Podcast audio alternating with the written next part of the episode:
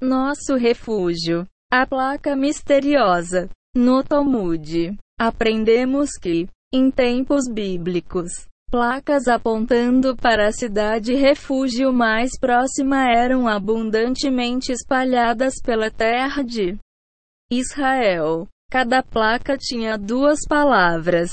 Mikla Mikla. O valor numérico de Mikla é 179. Um número primo. O valor de duas vezes Mikla é 358. O valor numérico de Mashiach.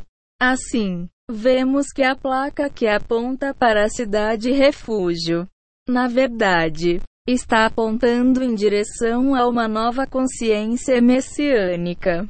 Quando alguém foge para a cidade refúgio, a nova consciência da Toraí, particularmente a dimensão messiânica oculta da Torá, ele deve primeiro se tornar totalmente absorvido e encantado com ela, nunca querendo partir. Neste estado inicial, a Torá engloba seu inteiro ser e consciência e não é especialmente importante o quanto ele entende.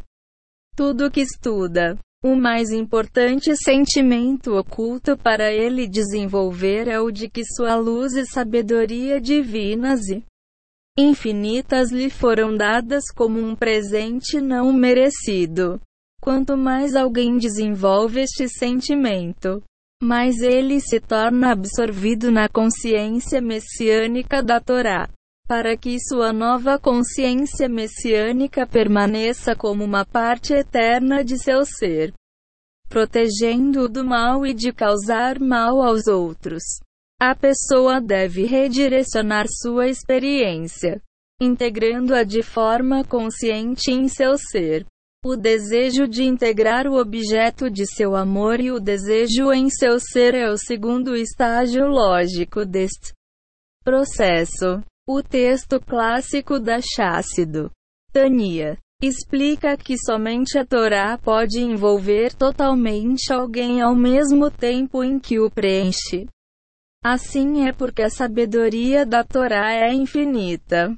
No caso de sabedoria finita, ou a pessoa não o compreende, em cujo caso a sabedoria o envolve, ou ele a compreende totalmente em cujo caso a sabedoria está dentro dele.